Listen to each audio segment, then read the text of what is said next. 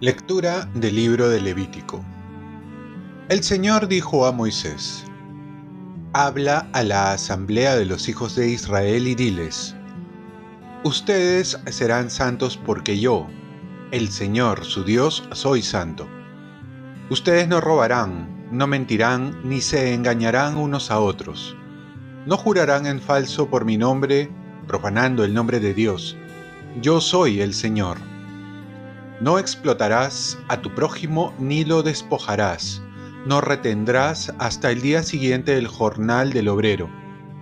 No maldecirás al sordo, ni pondrás tropiezos al ciego. Teme a tu Dios.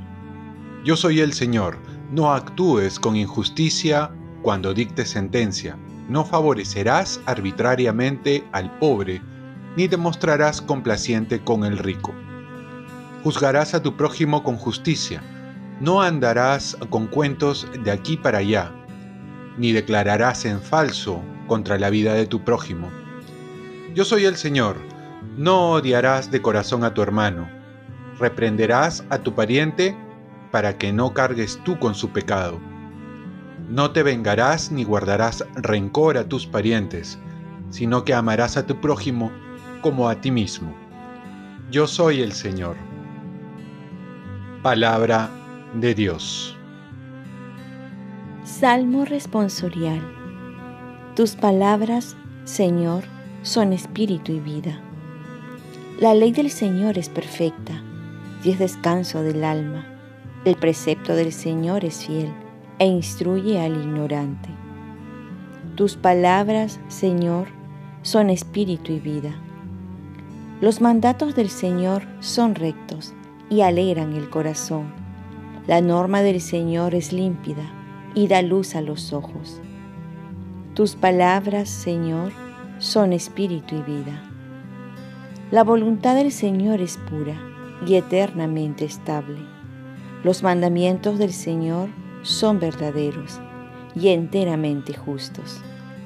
Tus palabras, Señor, son espíritu y vida que te agraden las palabras de mi boca y llegue a tu presencia el meditar de mi corazón. Señor, roca mía, redentor mío. Tus palabras, Señor, son espíritu y vida. Lectura del Santo Evangelio según San Mateo.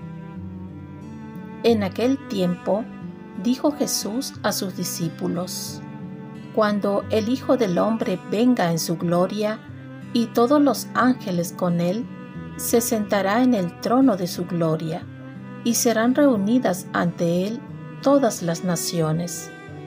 Él separará a unos de otros, como un pastor separa las ovejas de las cabras, y pondrá las ovejas a su derecha y las cabras a su izquierda entonces el rey dirá a los de su derecha, Vengan ustedes, benditos de mi Padre, hereden el reino preparado para ustedes desde la creación del mundo.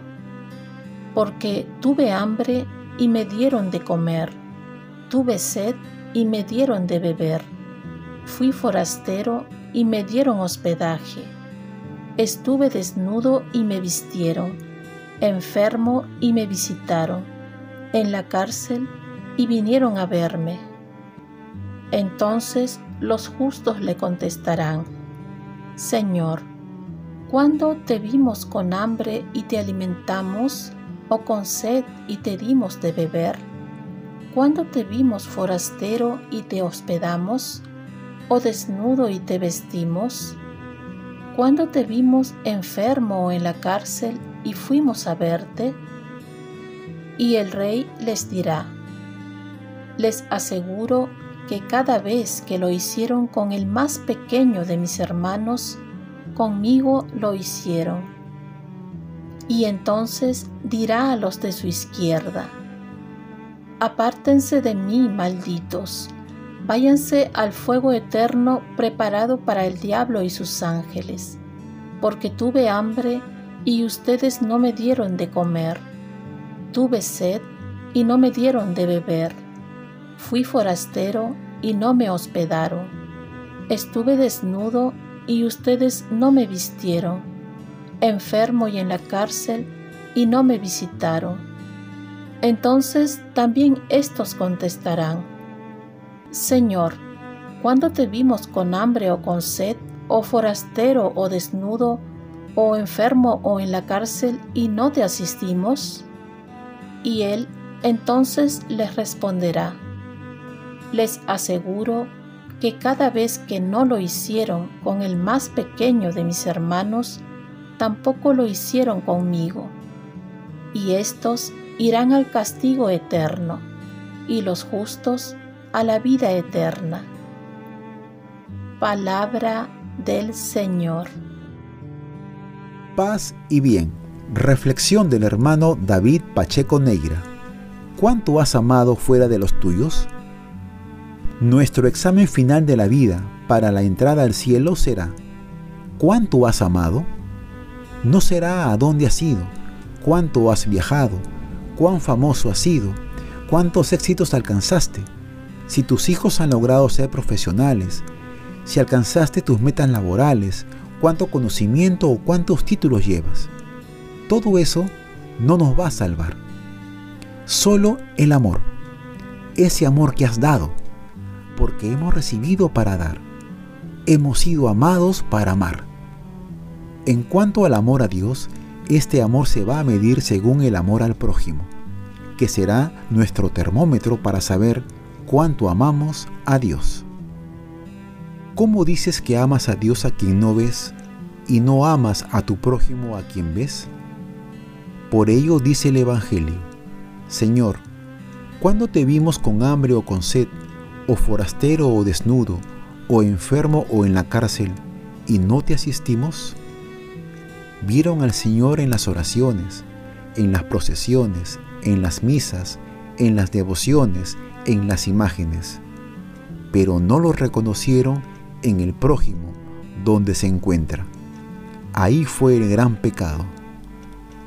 Hoy estamos en una guerra que puede extenderse por el mundo. Muchas personas han muerto y muchas otras están sufriendo. ¿Nos ponemos a pensar en ellos? ¿Los ponemos en nuestras oraciones diarias? Cuando uno quiere amar, siempre encontrará la manera en la primera lectura nos recuerda que nuestro fin no es no hacer el mal al prójimo, sino nos dice, ustedes serán santos, porque yo, el Señor su Dios, soy santo. Entonces, debemos ser misericordiosos, compasivos, como Dios lo es. Aquí puede haber dos móviles para hacer las cosas.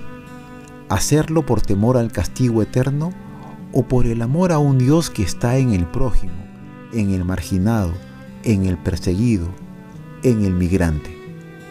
Hagamos las cosas por amor para que echemos fuera todo temor. Oremos.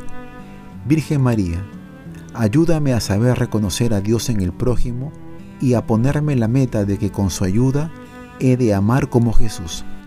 Ofrezcamos nuestro día Dios Padre nuestro, yo te ofrezco toda mi jornada en unión con el corazón de tu Hijo Jesucristo, que siga ofreciéndose a ti en la Eucaristía para la salvación del mundo.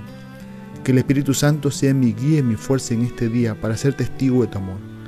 Con María, la Madre del Señor y de la Iglesia, te pido por las intenciones del Papa. Con San José Obrero te encomiendo mi trabajo y mis actividades de hoy, para que se haga en mí tu voluntad. Y la bendición de Dios Todopoderoso, Padre, Hijo y Espíritu Santo, descienda sobre ti Cuenta con mis oraciones que yo cuento con las tuyas y que tengas un santo día.